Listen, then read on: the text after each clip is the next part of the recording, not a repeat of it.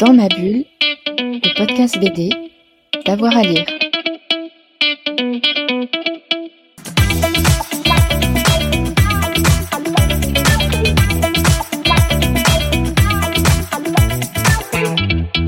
Bonjour à toutes et à tous et bienvenue dans ce nouvel épisode de Dans ma bulle, votre podcast 100% BD avec avoir à lire. Aujourd'hui, c'est une sorte d'émission rebond, boomerang un petit peu. Il y a quelques semaines, j'avais eu le bonheur de discuter avec Mathieu Bonhomme pour sa version de Lucky Luke. Aujourd'hui, on repart avec euh, mauvaise réputation dans l'Ouest sauvage avec les Dalton, mais attention, pas les personnages de Maurice et de Goscinny, les vrais Dalton et plus particulièrement Emmett Dalton, dont Antoine Ozanam a transcrit l'histoire en bande dessinée dans Mauvaise réputation euh, chez La réalité et la fiction se mélangent. Bonjour Antoine Ozanam. Bonjour. Comment est-ce que vous avez rencontré Emmett Dalton? Euh, C'est donc un des frères hein, du célèbre gang des Dalton. Oui, alors euh, grâce à mes insomnies. Euh, c'est pratique. oui, non, c'est super pratique de devenir vieux en fait. donc oui, un jour d'insomnie, je zappe tardivement dans la nuit et je tombe sur une émission américaine où il y a un Américain survolté qui raconte que les Français n'ont rien compris au Dalton. Et donc, il fait plein de références, évidemment, à, Maurice et, Goscinny. sauf que, bah, voilà, en fait, lui-même se trompait. Et donc, il racontait la véritable histoire des Dalton. bah, du coup, j'ai pris mon petit carnet, j'ai noté et j'ai commencé à m'intéresser au, au, personnage. Voilà. Et pourquoi ce, personnage, ce frère-là, euh, des Dalton en, particulier? Parce que c'est celui qui, survit. et, donc, euh, comme il survit à une tuerie, euh, puisque tous les, tout, le monde les, recherche, en fait. Et donc, il y a un moment où ils sortent d'une banque et ils se font tous allumer comme pas possible. Sauf, sauf, un qui prend quand même pas mal de balles dans le corps, mais réussit quand même à survivre il fera 15 ans de prison et puis euh, il sortira et de là, il va essayer de, rétablir sa vérité et puis euh, donc d'écrire euh, des livres sur, sur ce qu'il a vécu, etc. Mmh, ouais. vous avez fait le choix, en fait on est en 1908, Emmett Dalton est, désormais un petit peu âgé, hein, et c'est lui qui va raconter lui-même son, son, histoire. Et ce qu'on apprend en fait, c'est que les Dalton n'étaient pas voués à devenir euh, des gangsters. Il y en a même eu un qui a été euh, shérif, marshal, entre guillemets. ils ont tous été marshal euh, à un moment ou à un autre. Il y a un frère qui, lui, ne fera pas partie de ce gang-là, qui sera même pratiquement député. Enfin, il est vice, vice-député, enfin, un truc assez niveau politique assez pointu. donc, en fait, non, bah, au départ, ils sont du bon côté de la barrière. Et puis, euh, le système fait que euh, quand on est marshal, on ne peut pas réellement vivre euh, sans devenir un escroc, en tout cas à l'époque. Ça a un tout petit peu changé quand même, heureusement. Et, du coup, bah, bizarrement, c'est eux qui devraient pouvoir se pourchasser eux-mêmes s'ils font des bêtises. Donc, évidemment, tout le système est fait pour qu'à un moment ou à un autre, ils, ils puissent euh, mettre la main dans le pot de confiture, ce qu'ils vont faire. c'est ça qui vous a intéressé, cette sorte de, prédestination, entre guillemets, à devenir un, hors-la-loi à chaque fois qu'ils euh, veulent se ranger, ils sont poussés à aller un petit peu plus loin? Il y a plusieurs injustices, en fait, euh, qui, moi, je trouve ça assez criant, et, j'aime bien voir ça, parce que on, voit bien que c'est le système américain qui, qui est mal dès le départ, en fait. Euh, puisque par exemple, euh, sur les affiches, il y a toujours marqué euh, Wanted Dead Live, mais il faut savoir que si un marshal tue un type qu'il recherche, il va payer le, cercueil et l'enterrement si la famille ne peut pas financièrement le faire. Donc, en fait, ne serait-ce que ça, L'affiche, elle est mignonne parce qu'il a marqué Wanted Dead or Alive. Enfin, il vaut mieux le ramener vivant quand même. Hein. Parce que sinon, ça, coûte vachement plus cher. Il y a plein de petites choses comme ça où on se dit, tiens, c'est quand même super bizarre. Donc, ça, c'était un des points qui m'intéressait, effectivement. L'autre point, c'est que Emmett, il va vivre deux vies. Euh, et il va vivre euh, vraiment les, deux, euh, les deux rêves américains. Le côté bah, outlaw les grandes prairies, les cavalcades, les machins, les chevaux, tout ça, ce qui est quand même un truc pour, une, pour gamin, c'est quand même le truc qui nous fait tous rêver. Et le deuxième, c'est vraiment le self-made man où il part de rien, puisqu'il sort de prison, et il va se faire une petite fortune en quelques années. Et, donc, voilà, c'est les deux rêves vraiment de l'Amérique ce qu'ils essayent de nous vendre tout le temps. Et lui, il vit les deux. Donc, je trouvais ça super intéressant. Non, on a l'impression que c'est un peu un point de bascule en fait euh, en ce personnage. Un, côté ouest sauvage et de l'autre côté presque le, le, côté euh, urbain de l'Amérique qui s'installe. quoi.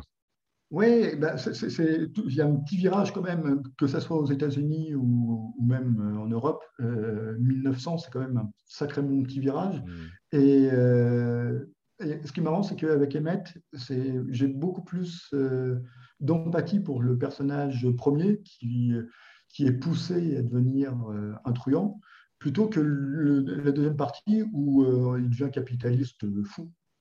donc, c'est... Mais par contre, il n'ira pas en prison pour ça.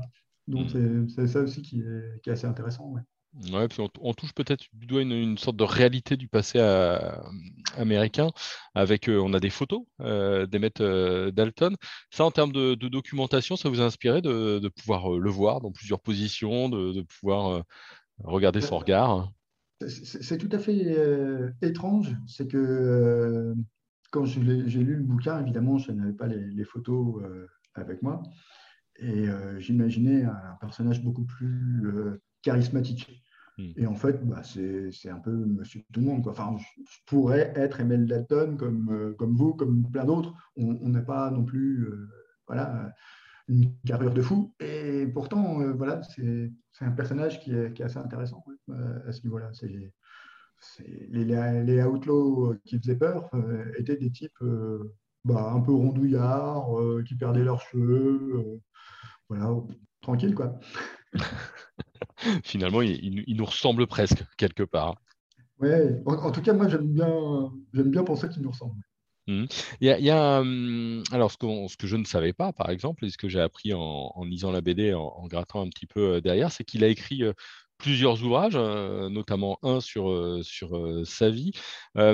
après, il y a toujours la question de la vérité, de la véracité et un peu de ce qu'il a romancé.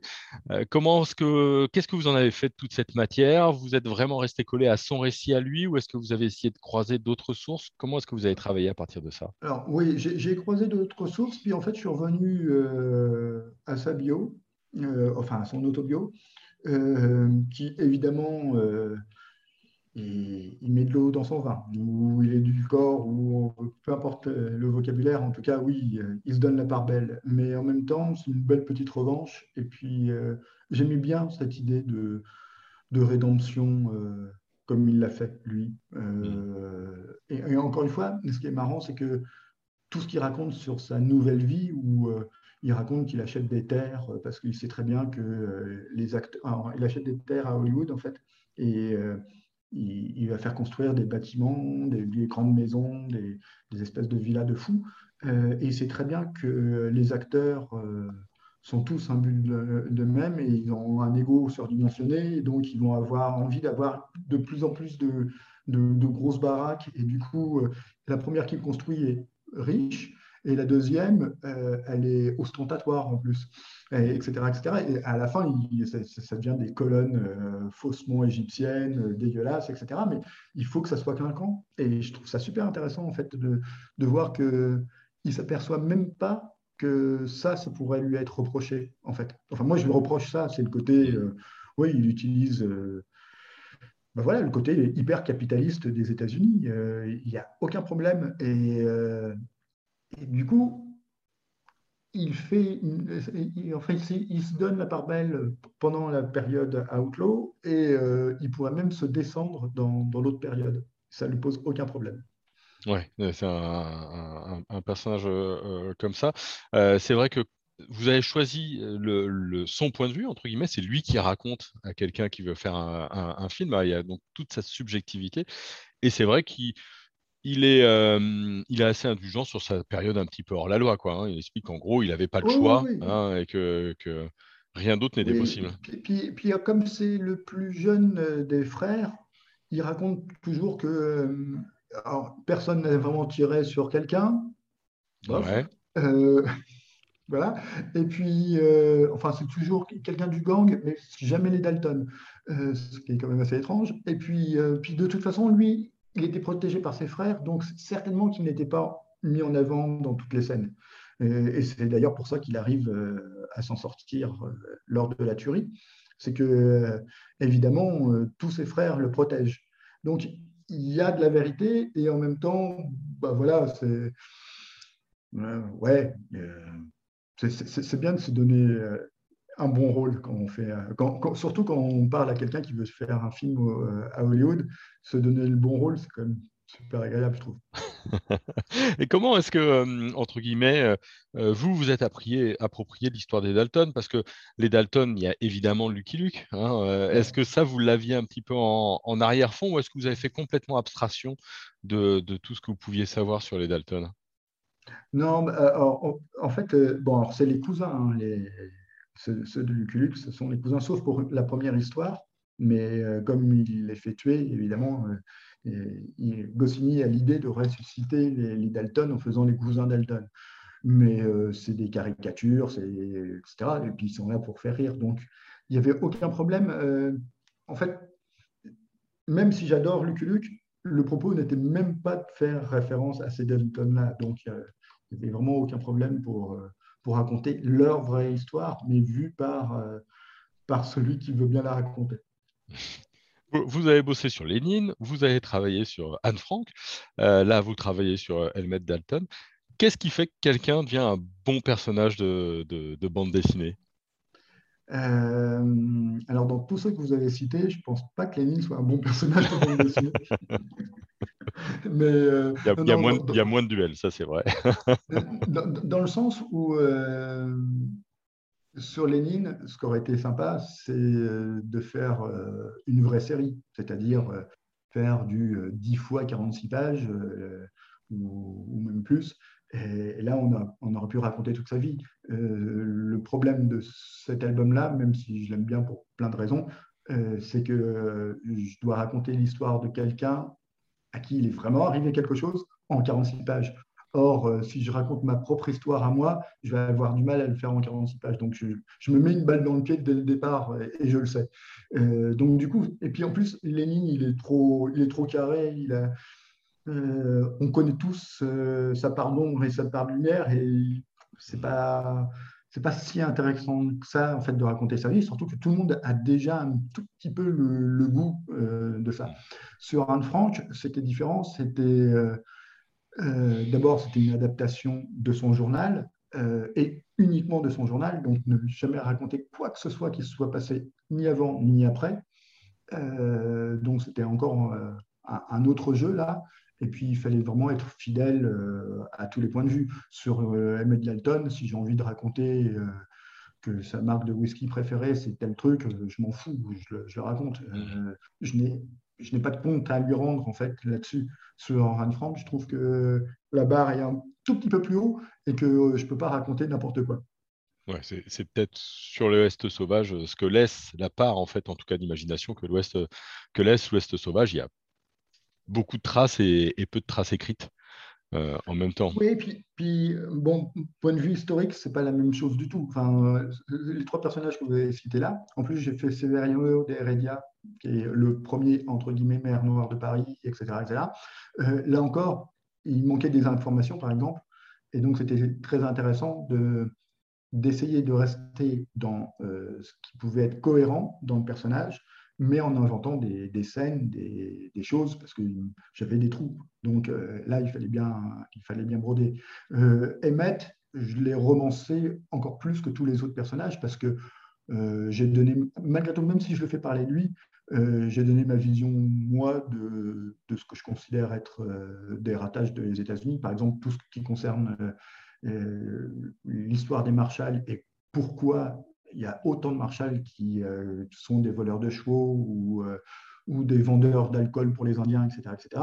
Euh, voilà, c'est des informations. C'est peut-être pas Helmet qui l'a dit, c'est peut-être pas Helmet qui l'a fait, mais je trouve ça très intéressant de recoller la véracité, elle est là, en fait et puis c'est un peu moins chargé euh, historiquement parlant qu'Anne Frank, évidemment, ou, oui. ou, même, euh, Lénine. Comment est-ce que vous avez travaillé avec euh, le dessinateur Emmanuel Bazin? Vous, lui avez donné des indications ou au contraire vous l'avez laissé complètement faire? Comment est-ce que ça se passe? non, bah, Alors j'ai tendance dans mes scénarios à mettre quand même pas mal de docs. Mmh. il se trouve que Emmanuel fait partie des dessinateurs qui, même s'il a de la doc, va chercher lui-même. Donc après, on fait une concentration de... Enfin, on, essaie de faire du ping-pong, en fait, même si euh, bah, c'était super agréable parce que euh, tous ces storyboards, euh, dès le storyboard, en fait, on ressentait une atmosphère incroyable et on savait que ça allait donner des trucs, voilà, comme vous l'avez fait dans l'album. Donc, il y a un moment où je pense qu'on a fait un, un boulot d'échange au départ. On a essayé de s'expliquer, on s'est donné des références, lui de peinture, moi de film. Euh, J'aurais même pu lui envoyer de la musique, je ne l'ai pas fait parce que ça commence à devenir un peu, un peu lourd peut-être. Mais voilà, moi j'ai écrit euh, tel, passage avec telle musique, etc. J'aurais très bien pu lui envoyer. Mais euh, après, ça me regarde moi aussi, ma façon de travailler. Mais non, on a, fait des échanges assez simples en fait, assez fluides. Et puis voilà, euh, il y, a une remarque qui revient assez souvent, ce qui me fait rire dans l'album, c'est que euh, on trouve que les frères euh, Dalton se ressemblent. Et en rigolant la dernière fois dans une interview, j'ai dit que c'était un hommage justement à Maurice, que tous les frères Dalton se ressemblent. Je ne trouve pas qu'ils se ressemblent autant que ça, sauf que bah, ce sont des frères malgré tout, et qu'il y a quand même, voilà. Donc la prochaine fois, on mettra des, des petits nœuds rouges pour l'un, des petits nœuds bleus pour l'autre pour reconnaître. Mais bon, il y, a de la génétique, euh, il y a de la génétique entre eux. Hein.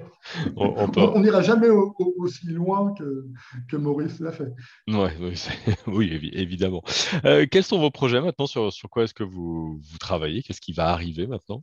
Je termine le tome 2 à l'écrit là, pendant que Emmanuel commence à faire le storyboard des, des 30 premières pages. Euh, donc ça, c'est mon activité euh, là tout de suite. Euh, j'ai dit à l'éditeur, le même chez Glénat, que j'avais terminé un scénario que je n'ai pas complètement terminé, donc je suis en train de le terminer aussi, c'est un autre western.